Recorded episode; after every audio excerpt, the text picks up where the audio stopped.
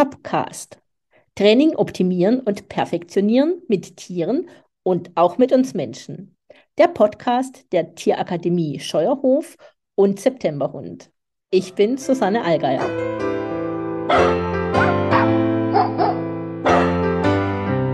Hallo, heute unterhalte ich mich mit Heike Schuster.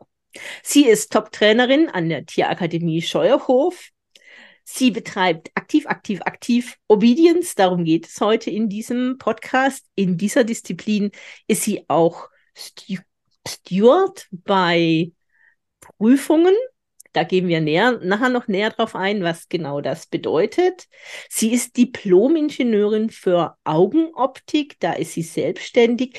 Ich finde, sie ist super diszipliniert und so schafft sie es auch sehr konkret und genau zu trainieren und passt aus meiner Sicht ganz genau in diese Hundesportart Obedience.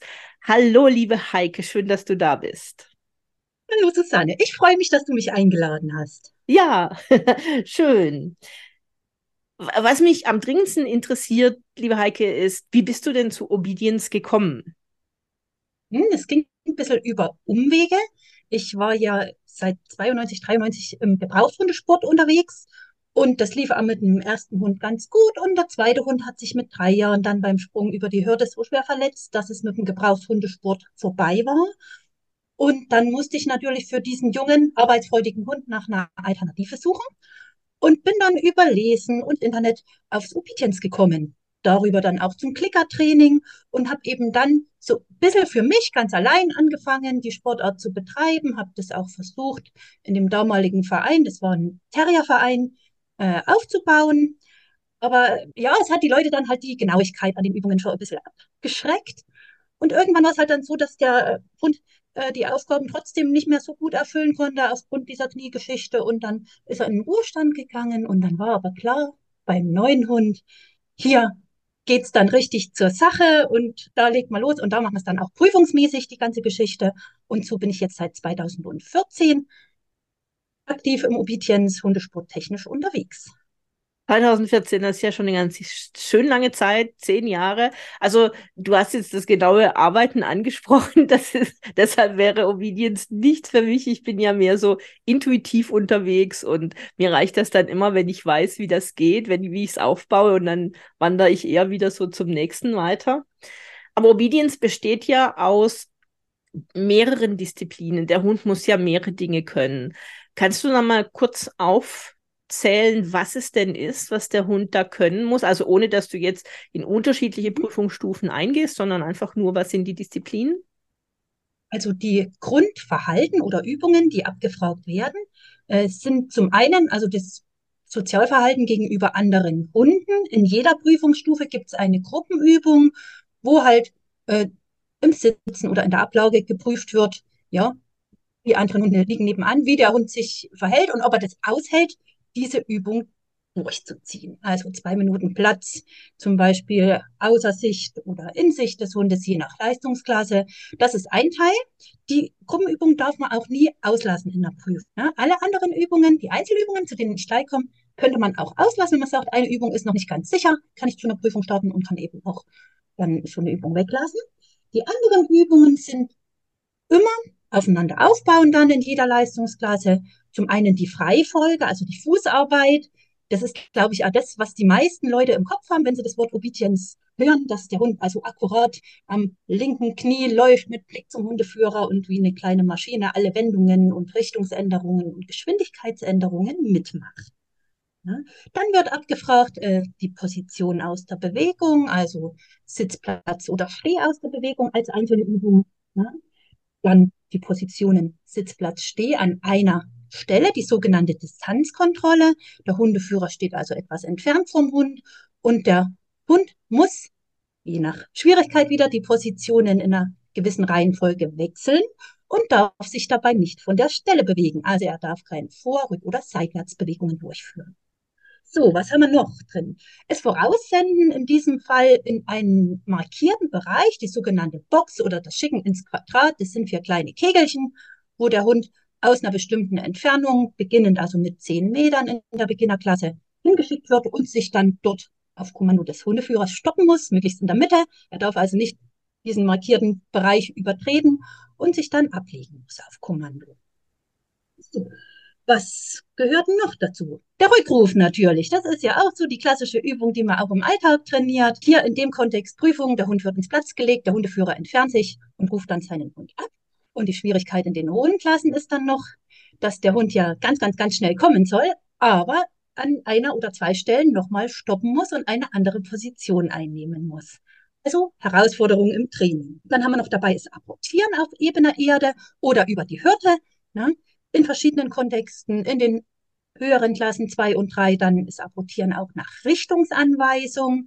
Das heißt, es werden die Apporte in einem gewissen Abstand in der Klasse 2 zwei Apporte, in der Klasse 3 drei Apporte ausgelegt. Der Hundeführer erfährt, nachdem der Hund in seiner Startposition dann ist, vom Ringsteward, welches Apporte geholt werden muss. Also er weiß es nicht vorher und auch eine schöne Trainingsherausforderung.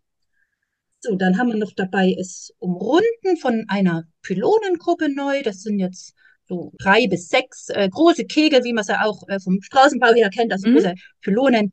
Und da sollte der Hund zügig drum herumrennen. Das Ganze kombiniert dann auch wieder mit anderen Übungen in den hohen Klassen. Mhm. Okay, da kommen ja schon Schwitzen beim Zuhören. also es sind ja sehr viele Dinge. Ah, und, und ein was habe ich noch vergessen. Ja. Genau, in der Klasse 2 und 3 gehört auch noch die Geruchsidentifizierung dazu. Das heißt, aus sechs bis acht gleichen Gegenständen, kleine Holzgegenstände, muss der Hund einen kurzzeitig vom Hundeführer berührten Gegenstand apportieren, die nach einem gewissen Muster ausgelegt sind. Mhm. Also es ist von jeder Sache was dabei und man kann hier wirklich einen Hund auch sehr, sehr, sehr gut auslasten mit diesen ganzen Übungsgeschichten. Definitiv, sich selbst auch. Auf jeden Fall. Also, und ich glaube tatsächlich, für manche Menschen ist das auch eine Herausforderung. Was ähm, würdest du denn sagen, was sollte der Mensch als Grundvoraussetzung mitbringen, wenn er sich für Obedience entscheidet? Naja, er sollte schon ja, dieses Kleinschrittige im Training mögen. Ne, dass man also den Hund nicht überfordert, also nicht gleich die Übung als Ganzes sieht, sondern dass man eben wirklich weiß, es dauert halt seine Zeit und du musst extrem kleinschrittig äh, trainieren, die einzelnen Verhalten erstmal, musst die kleinen Verhalten dann in die Übung zusammenbringen. Und um dann halt letztendlich eine Prüfung laufen zu können, gehört halt noch ein bisschen mehr dazu. Du musst dann in der Prüfung ja auch von einer Übung zur anderen kommen und du darfst ja dann auch nicht mehr belohnen in der Prüfungssituation. Das heißt, da muss man schon einen Plan haben letztendlich. Und immer das Ziel vor Augen. Wo will ich hin? Was will ich erreichen? Ja, auf jeden Fall. Ist es denn so, dass du sagst, manche Rassen würden sich dazu eher nicht eignen oder gibt es Rassen, die sich besonders gut dafür eignen? Also wenn man sich die Prüfungen anschaut oder das Prüfungsgeschehen oder Meisterschaftsgeschehen, fällt auf, dass halt sehr viele Border Collies vertreten sind, ja. die viele der Verhalten oder Übungen ja von sich aus schon so im Verhaltensrepertoire drin haben. Ne? Also dieses schnelle Stoppen, den Blickkontakt aufnehmen zum Halter und auf die kleinsten äh, Anzeichen des Halters halt reagieren. Ja? Grundsätzlich kann man es mit jedem gesunden Hund treiben, die Sportart, mhm. ja?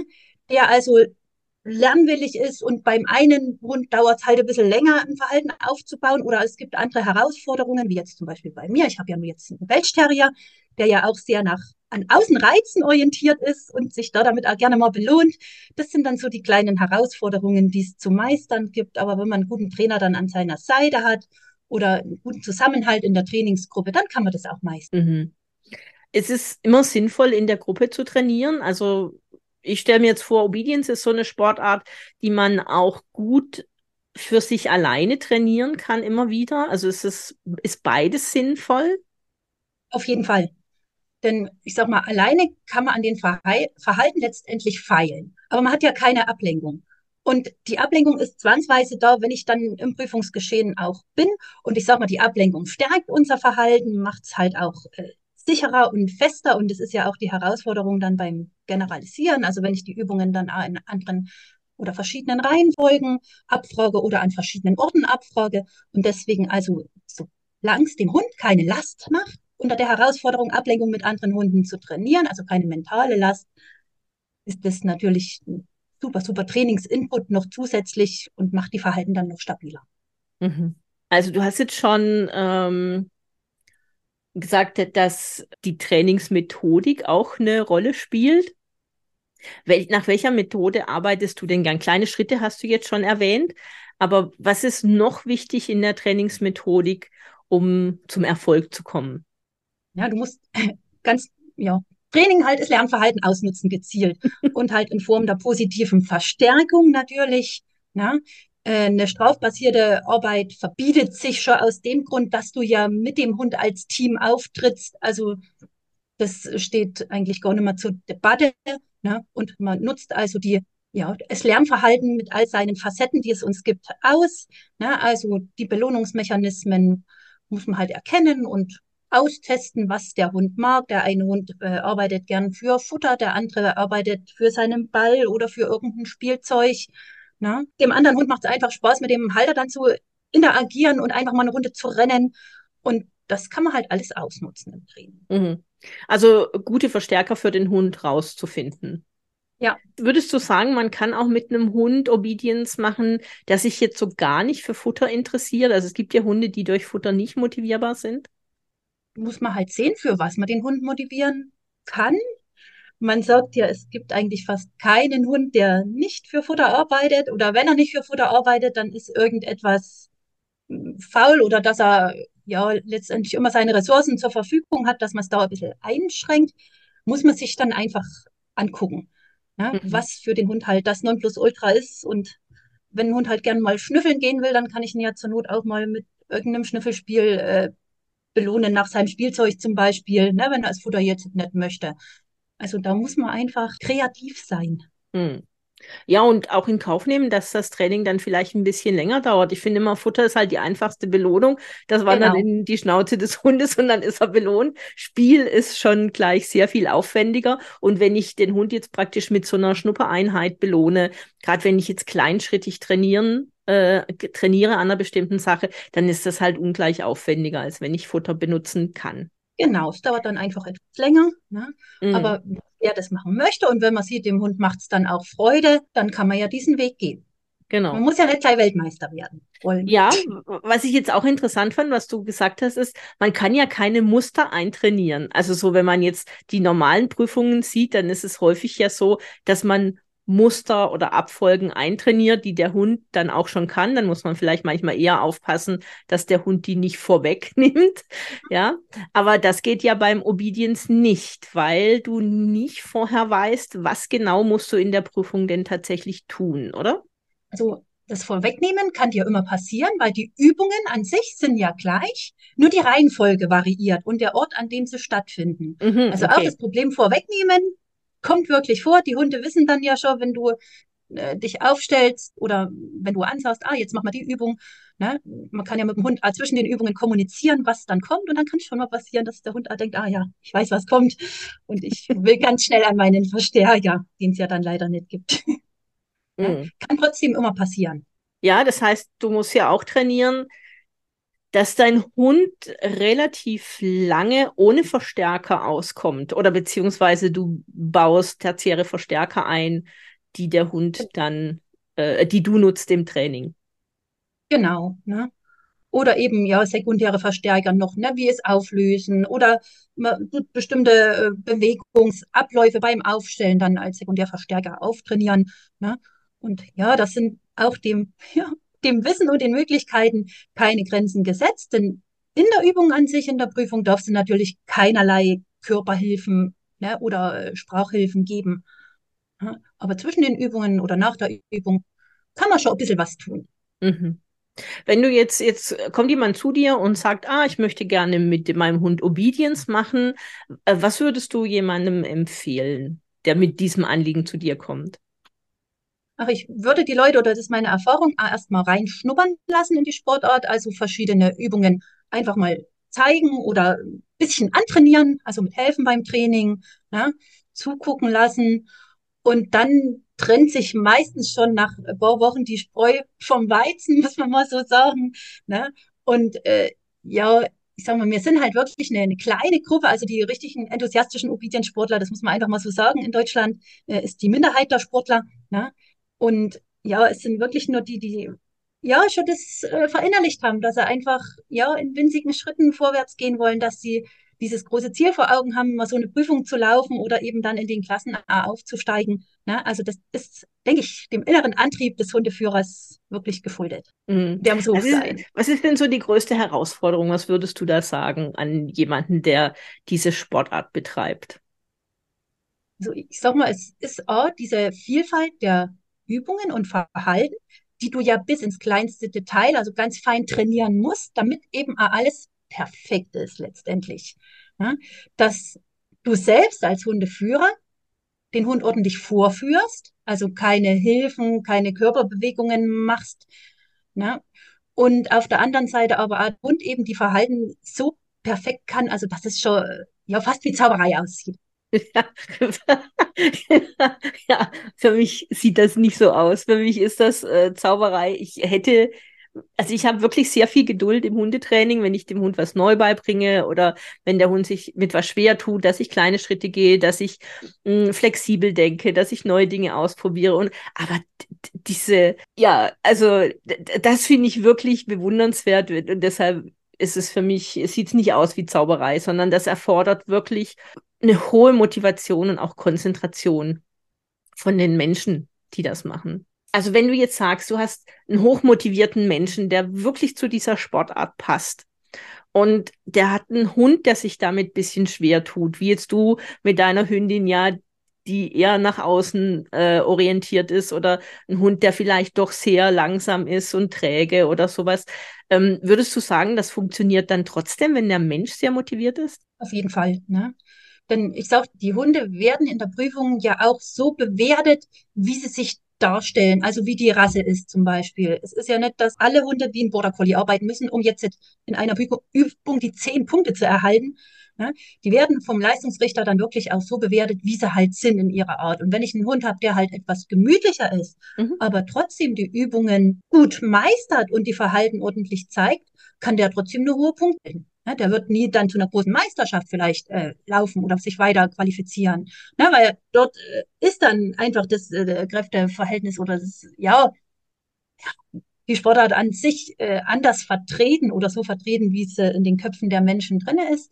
Aber es kann grundsätzlich jeder machen. Nur wenn halt der Hund zum Beispiel Meideverhalten zeigt in irgendwelchen Übungen, ja, dann muss man sich hinterfragen, äh, kann das eventuell körperlich nicht der Hund?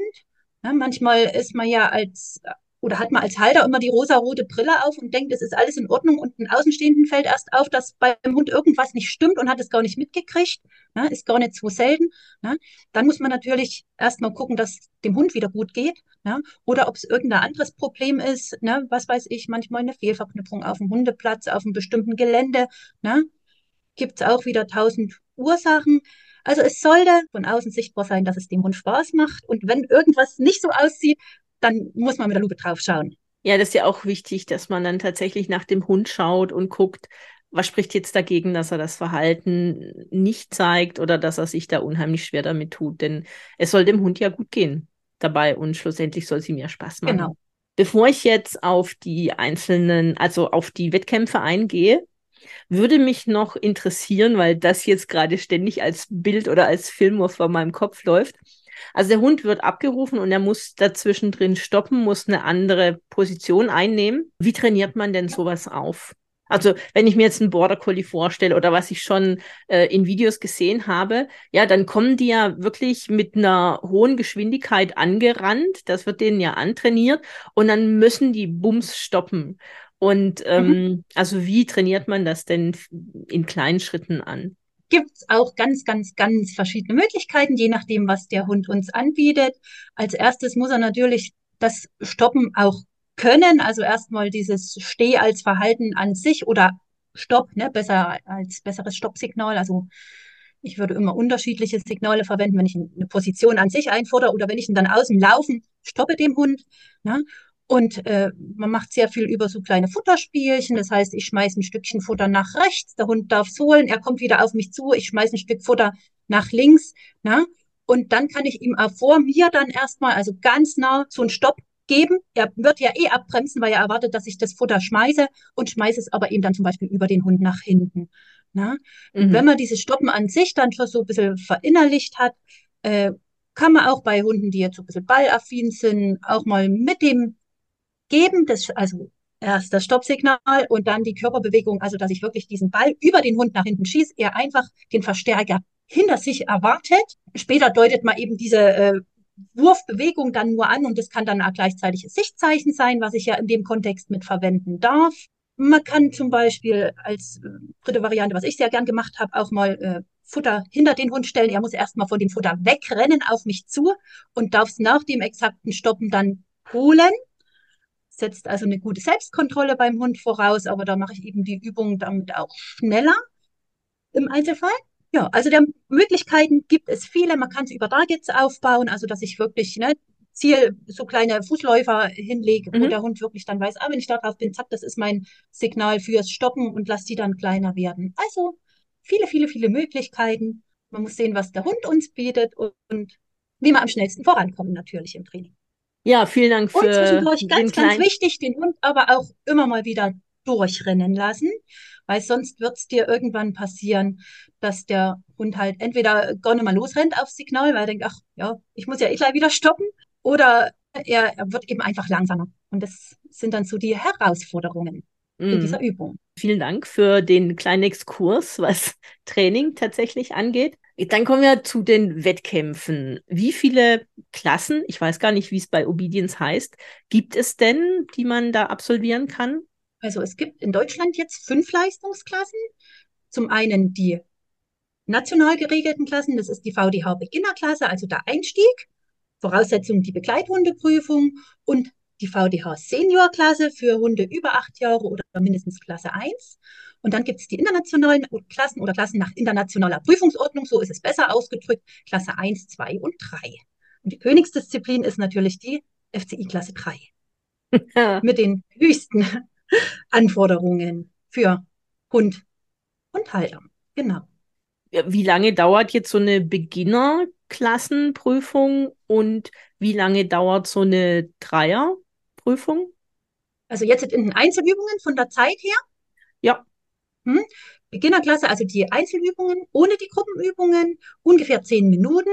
Ne? Die Klasse 3, 15 bis 20 Minuten. Aber das heißt dann schon, man muss ja schon, wenn man jetzt eine Dreierprüfung läuft, eine recht große Zeitdauer haben, die der Hund sich konzentriert und die er auch ohne Belohnung auskommt, oder? Ohne Primärverstärker, sagen wir es mal so, ohne Futter ja. oder Spielzeug. Es sind sicherlich aber halt auch viele Übungen dabei, die den Hund dann selber auch schon an sich belohnen, weil es einfach in der Klasse 3 dann für so viele Wiederholungen da sind für die Übungen, ja, dass das Verhalten an sich für den Hund selbst belohnend ist. Mhm.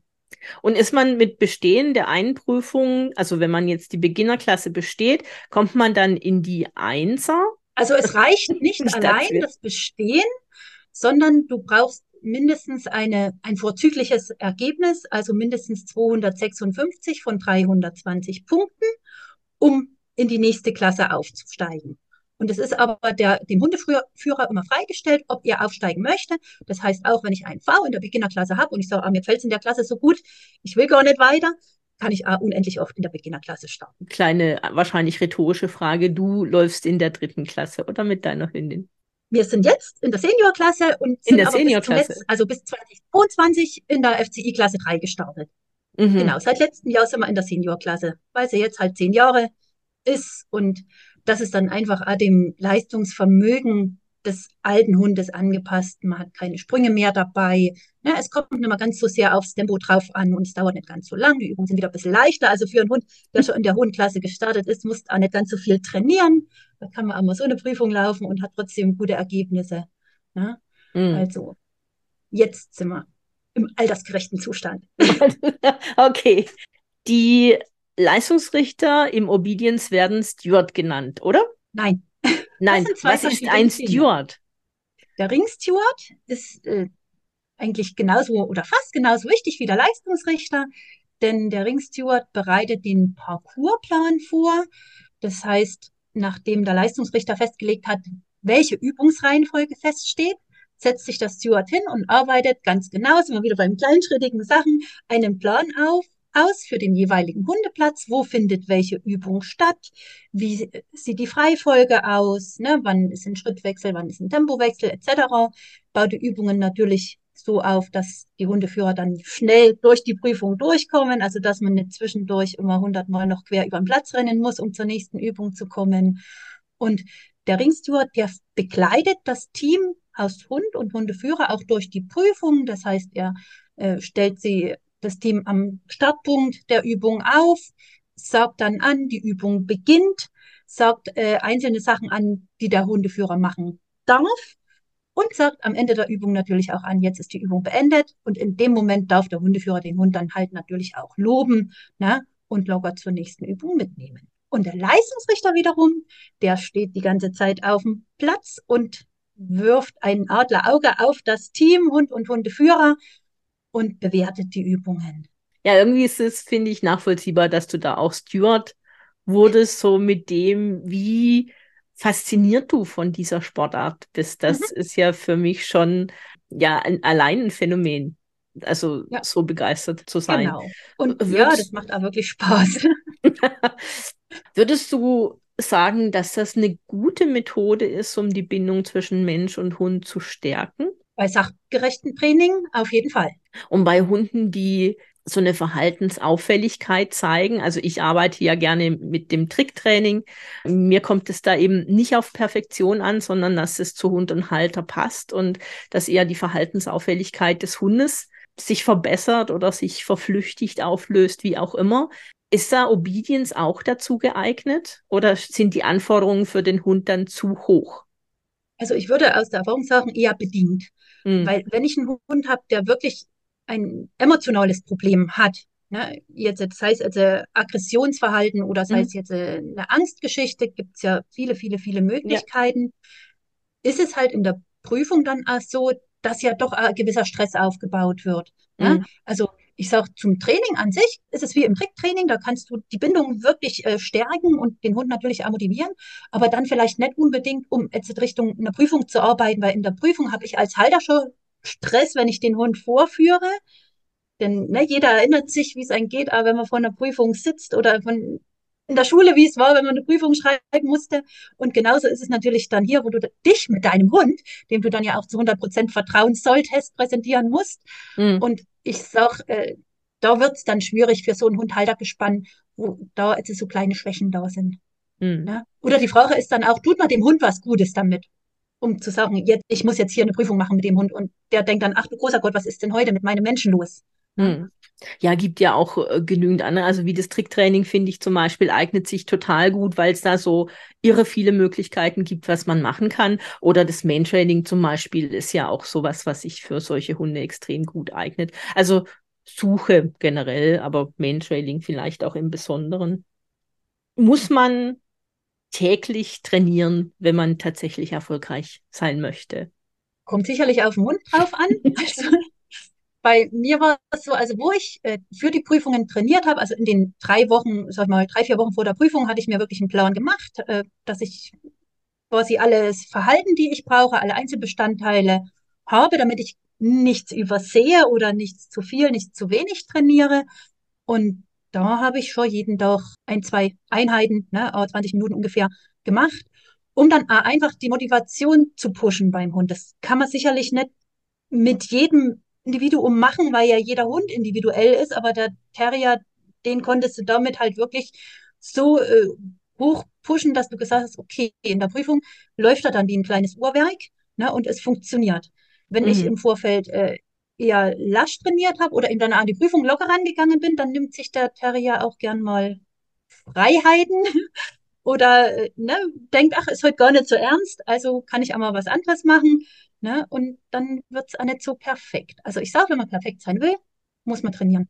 Und mhm. im Idealfall täglich Ne? Es ist ja eine Beschäftigung für einen Hund. Ne? Ja. Es ist ja nicht, dass der äh, Höchstleistungen erbringen muss. Er muss nicht 20 Kilometer rennen ne? oder was weiß ich, dass, dass er körperlich total platt ist. Ne? Es sind ja wirklich schöne Konzentrationsübungen, die abgefragt werden. Also ich, es ist ein gutes Beschäftigungstraining. Und wenn der Mix passt aus Rennen und statischen Übungen, ne, dann ist das eine gute Sache. Auf jeden Fall. Gibt es denn so eine besondere Erfahrung, die du gemacht hast, die dich berührt oder bewegt hat? Also jetzt mit deinem Hund oder vielleicht auch mit einem anderen Hund? Naja, mit dem eigenen Hund ist es eigentlich jede Prüfung oder wenn du aufsteigst oder eine Klasse dir vornimmst und du sagst, okay, jetzt, ne, du willst deinen V haben und äh, hast ja dieses Ziel, dass du dann in die nächste Klasse kommst, ist eigentlich jeder Prüfungserfolg. Macht einen dann glücklich. Ne? Mhm. Und das ist auch nicht selbstverständlich, dass man wirklich von einer Klasse in die andere nahtlos jetzt aufsteigt. Ne? Also sehe ja, wenn wir Prüfungen haben in den Vereinen, wo ich dann im Büro in der Meldestelle sitze ne, und schaue mir dann die Leistungskarten an und sehe dann auch viele Sportler, die dann, was weiß ich, schon zum zehnten Mal in einer Klasse gestartet sind, wo ich denke, ach du meine Güte, ne, ich hätte da schon lange Motivation mehr.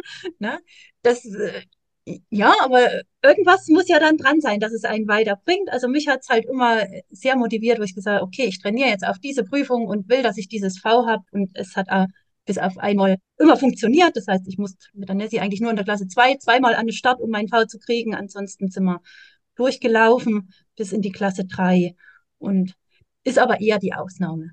Ja, weil mhm. ich halt also kleinschrittig trainiere. Und es die Profis, die natürlich auch ganz vorne bei unseren Meisterschaften laufen, die werden natürlich auch jeden Tag trainieren und fleißig trainieren, um dann von einer Klasse in die nächste aufzusteigen, mhm. um keine bist, Zeit zu verlieren. Bist du international auch mal gestartet? Nein. Na?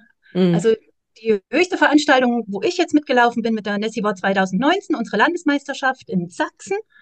Und da hatte ich mich für unsere Verbandsmeisterschaft qualifiziert, die dann aber ja 2020 aufgrund von Corona leider ausfallen musste. Ne? Und 2021 hat sich bei der Nessie dann so ein kleines gesundheitliches Problem eingeschlichen. Ich gesagt, okay, Meisterschaften laufe ich nicht mit, ich mache noch normale Prüfungen, aber Meisterschaften nicht weil es dann also körperlich vom Gesundheitszustand nicht so gut verkraftet hat. Mhm. Welches Land ist denn so dieses Hochland ähm, für Obedience? Ist es England? Hm, das englische Obedience ist wieder anders wie das FCI Obedience internationale, was wir hier in Deutschland machen. Aber die Wiege des Sports liegt auf jeden Fall in England. Mhm. Ja. Ansonsten hier die in Europa sind die äh, nördlichen Länder sehr stark, ne? also die Finnen zum Beispiel. Ne? aber wir haben auch hier in Deutschland klasse Teams, in Österreich, in der Schweiz, also mhm. überall verteilt. Okay. Was mir jetzt noch so kommt, ist, wenn ich jetzt in Agility denke, was natürlich was ganz anderes ist, dann hat man ja häufig bei den Border Collies so diese Übererregung, die sich dann in Bällen zeigt, dass die vorher schon so hochgefahren sind und dann trotzdem starten, warum auch immer. Gibt es das im Obedience auch, dass die Hunde schon in einem hohen Erregungslevel sind und eventuell auch bellen? Es kommt vor, wird aber hart bestraft. Ne? Das heißt, ein Hund, der während der Prüfung äh, bellt oder anhaltend bellt, kann auch sein, dass er eine Verwarnung kriegt, ausgeschlossen wird. Ne? Also in den hohen Klassen, Klasse 2, Klasse 3, kann das zu einer Disqualifikation führen. Und da es ja eine sehr, ja, sag ich mal, englische, ruhige Sportart ist, sind auch die meisten Hunde also eher entspannt. Aber es kann mhm. schon mal sein, dass bei einer Übung, ne, wo der Hund sagt, ah, jetzt geht's gleich los, dass dann einfach mal so aus der Erregung heraus so ein kleiner Wuff oder was kommt. Ne, es, ja, es sind ja Lebewesen und keine Maschinen. Mhm. Ja, nee, das ist ja was anderes als äh, dieses äh, hohe Erregungslevel beim Agility bei vielen Hunden. Genau, ja. Ja, also ich habe jetzt einen guten Überblick. Gibt es noch irgendwas, wo du sagst, das ist für dich noch wichtig, was ich nicht gefragt habe? Ich denke, wir haben eigentlich schon fast über alles gesprochen, wo es drauf ankommt.